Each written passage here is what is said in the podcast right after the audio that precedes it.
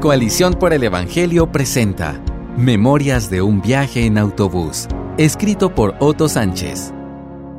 Después de compartir una comida con amigos, se despertó en mí la curiosidad, no sé por qué, de regresar a casa en el transporte público. Me dirigí a la parada en pleno centro de la ciudad, vestido con el camuflaje del anonimato. En medio de una multitud, esperé confuso el autobús que me llevaría a mi destino. Debo aclarar que mi última vez en el transporte público data de mi época de estudiante universitario. Ante esta realidad me enfrenté a varios interrogantes. ¿Qué unidad abordar? ¿Cuánto cuesta? ¿Aceptarán billetes? Sin tener estos misterios resueltos, se paró frente a mí la popular nave y quedé varado en medio de una multitud frenética que se montó al autobús sin titubear. No sé si subí o me subieron, aturdido e hipnotizado por el bullicio y el calor, pero con cierto aire de triunfo por haberlo logrado, dibujé una sonrisa nerviosa en mi rostro. En plena marcha, inicié la tarea casi imposible de ir hacia la parte trasera del autobús, donde estaría más tranquilo, aunque no creo que hubiera reposo alguno allí, pues no había espacio ni para un estornudo. Me detuve en un lugar, a pesar de no haber llegado hasta donde quería, sino hasta donde pude. Me aferré a un tubo vertical que iba desde el piso al techo, como si fuera mi único medio de supervivencia. Quedé flanqueado por dos personas que tenían el propósito de fundirme con el tubo. De un lado tenía a un señor de baja estatura que parecía luchar más que yo para sobrevivir la travesía. Llevaba una ingobernable gorra de los Yankees que iba de lado. Luego, hacia el frente, hacia atrás, a tres cuartos, la vi girar por completo según el roce de las personas al pasar. El hombre iba más colgado que agarrado, imperturbable a pesar de las acrobacias que las condiciones le exigían. Lo hacía con tanta destreza que llegué a la conclusión de que era un experto en aquellos oficios. Del otro lado, una señora alta y robusta, de pelo lacio, con un gran moño. En su mano izquierda sostenía una bolsa plástica con diversos comestibles que distinguí bien a pesar de la posición incómoda en la que estaba. Dos aguacates gigantescos, tres cocos secos y una sonriente tajada de calabaza. Entonces, una gran tensión me arropó cuando vi a la mujer desenvainar de su bolsa un colosal mango, codiciada fruta tropical. Al discernir sus intenciones, le abrí los ojos tanto como pude, más de advertencia que de asombro, queriendo frustrar sus planes de llevar a mejor vida la apetecida fruta. El gesto funcionó, aunque por poco tiempo. Volvió a sacar la fruta y ahora era ella la que me miraba con tono desafiante. El infeliz mango pagó la consecuencia de aquel duelo mudo. Atrapado por mi estado de parálisis impuesta, mi escape ya no era de la señora, sino del mango, y mi meta ya no era sobrevivir al viaje, sino a la fruta. ¿Quién me mandó a montarme aquí? me cuestionaba por dentro, cuando sentí una materia pegajosa y blanda en la piel. El mango que tanto traté de esquivar se deslizaba libremente por mi cuello. Cuando giré, la responsable ya no estaba allí. No sé cómo pasó, simplemente se esfumó. Lo más asombroso fue que nadie parecía haberse percatado.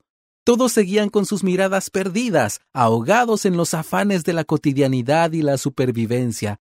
Aferrado al tubo, me dediqué a seguir observando a las personas que me rodeaban. Vi a la empleada pública, bañada en sudor con su uniforme de gabardina marrón. Aunque su cuerpo estaba allí, su mente no. Pude ver el inmigrante, en cuyo rostro se dibujaba la tristeza y la esperanza al mismo tiempo. Vi también al obsceno queriendo sobresalir por su vulgaridad, y al bufón que alegraba ciertos tramos con sus ocurrencias. No solo pude ver, sino también oír.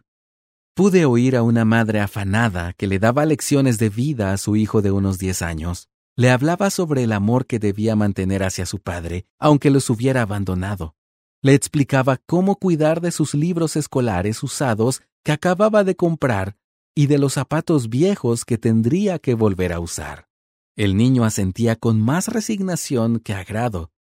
Observé al guardia privado con sus ropas tan desgastadas como su deseo de vivir. Le oí hablar de sus trasnoches, de sus rutas diarias y de sus edades, la que tiene y la que aparenta. Entrar en aquel autobús fue exponerme a un mundo que había olvidado. Aquello era una tribuna ambulante. Oí hablar de todo, de religión, del calentamiento global, de la inteligencia de los japoneses, de los alimentos transgénicos, de política, de la guerra y de la paz, de los éxitos de nuestros humildes atletas. Se habló de todo, pero sin conclusiones. Absorto en la observación, no me di cuenta de haberme pasado de mi destino por dos paradas, por lo que tuve que completar mi ruta a pie. Pero me sirvió para reflexionar en el mundo que pasa a nuestro lado y que en ocasiones ignoramos, no porque no pertenezcamos, sino porque no lo queremos ver. Es el mundo de los que luchan más por existir que por vivir, de los que salen con las manos vacías y muchas veces regresan igual, por aquello de la misteriosa soberanía de Dios, me vi con la única opción de buscar el propósito de aquella experiencia de la cual te hago partícipe. Entendí que debo orar más, que debo hacer más, debo pensar más sin dejar de actuar. Recordé que no es suficiente luchar por mis sueños cuando los demás no pueden ni siquiera dormir. Recordé que tengo que morir a mí mismo y despertar a la realidad de Dios, al mundo que existe y que en ocasiones no quiero ver. Recordé la dramática condición de las almas que vagan en el laberinto de su propia existencia, personas que necesitan la guía de Jesucristo. Él es el camino, la verdad, la vida, la luz y el destino. Lee Juan 14:6 y Filipenses 3:8. Solo Cristo puede darnos libertad de la indigencia espiritual y llevarnos al único destino seguro. Los autobuses siguen sus rutas diarias, pero no solamente allí hay personas necesitadas. Caminan por las calles, los mercados y las plazas, visten de arrabal y de elegancia.